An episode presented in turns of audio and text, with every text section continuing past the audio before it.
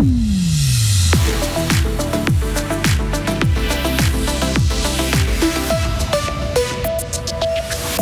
parcours didactique à Villars-sur-Glane. L'aglo de Fribourg a voté un crédit pour moderniser le site d'accueil au Bois de Moncoeur. Petit rendez-vous galant, sortie en famille ou juste soirée entre amis. Le spectacle Son et Lumière du Palais fédéral recommence ce week-end. Et enfin, les civils n'en finissent pas de payer le prix fort dans le conflit entre le Hamas et Israël.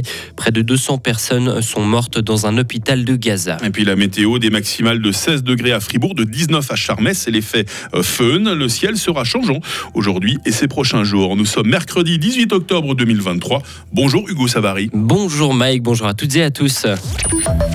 De nouvelles promenades didactiques en forêt. L'aglo réuni en assemblée jeudi soir dernier a voté un subventionnement pour réaménager le site d'accueil au Bois de Moncoeur. Les chemins de promenade didactiques du Bois de Moncoeur à Villars-sur-Glane doivent être remis au goût du jour.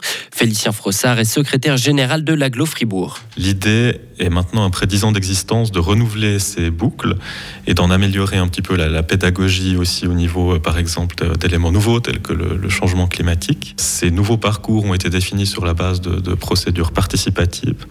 Et on est là vraiment sur un projet qui est très apprécié, non seulement des, habitants de Villars-sur-Glane, mais de beaucoup de communes d'agglomération, euh, puisque ce bois de Moncoeur se trouve vraiment au centre de ce qu'on peut appeler un, parc euh, au milieu d'un périmètre urbanisé. Le crédit voté s'élève à 500 000 francs. L'aglo devra fournir 151 000 francs. Une nouvelle maladie détectée en Suisse chez les vaches. Il s'agit de l'EHD, à savoir la maladie épisodique hémorragique. Un cas a été signalé dans le canton de Berne, un autre dans le Jura. Et pour l'instant, le canton de Fribourg est épargné, nous a indiqué le vétérinaire cantonal. Cette maladie virale est inoffensive pour l'être humain. Et comme il n'existe aucun vaccin, la Confédération a pris des mesures. Les fermes touchées sont placées sous séquestre. Réemployer plutôt qu'utiliser de nouveaux matériaux. C'est une des clés pour décarboner le secteur de la construction. À lui seul, le domaine représente un quart des émissions de gaz à effet de serre en Suisse. Et pour changer la situation, il faut trouver donc des solutions. L'économie circulaire en est une. André Jacquer est architecte à Fribourg et membre fondateur des Architectes pour le climat.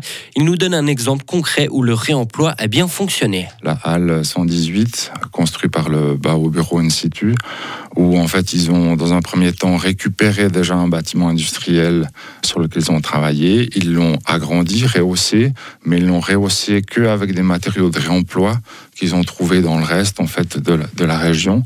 Et avec ça, ils ont construit un bâtiment qui est 60 à 70% euh, beaucoup plus résilient et, et, qui a émis 60 à 70% de CO2 en moins qu'un bâtiment neuf. Et ne manquez pas dans une demi-heure notre entretien complet avec André Jecker. C'est un événement culturel bien connu des Fribourgeois. C'est vrai qu'il suffit de se déplacer à Berne, Hugo. Hein. Exactement. Rendez-vous Bundesplatz est de retour pour une 13e édition. Le spectacle Son et Lumière avec des images projetées sur la façade du Palais fédéral débute ce samedi.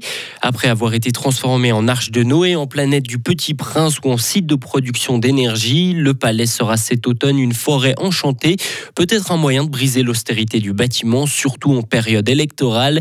L'un des organisateurs, Nicolas Couramario. Pour nous, le Palais fédéral, c'est une façade pour la projection. On ne l'utilise pas pour les messages, surtout pas cette année. Alors, on veut rien faire avec ce thème de dire ce qui se passe là-dedans. Nous, c'est un événement public qui veut attirer des gens de toute la Suisse pour venir passer un moment agréable. Chaque soir, durant un mois, c'est trois projections d'une demi-heure à 19, 20 et 21 heures qui vous seront proposées. Il lance une initiative populaire pour renforcer la souveraineté de la Suisse.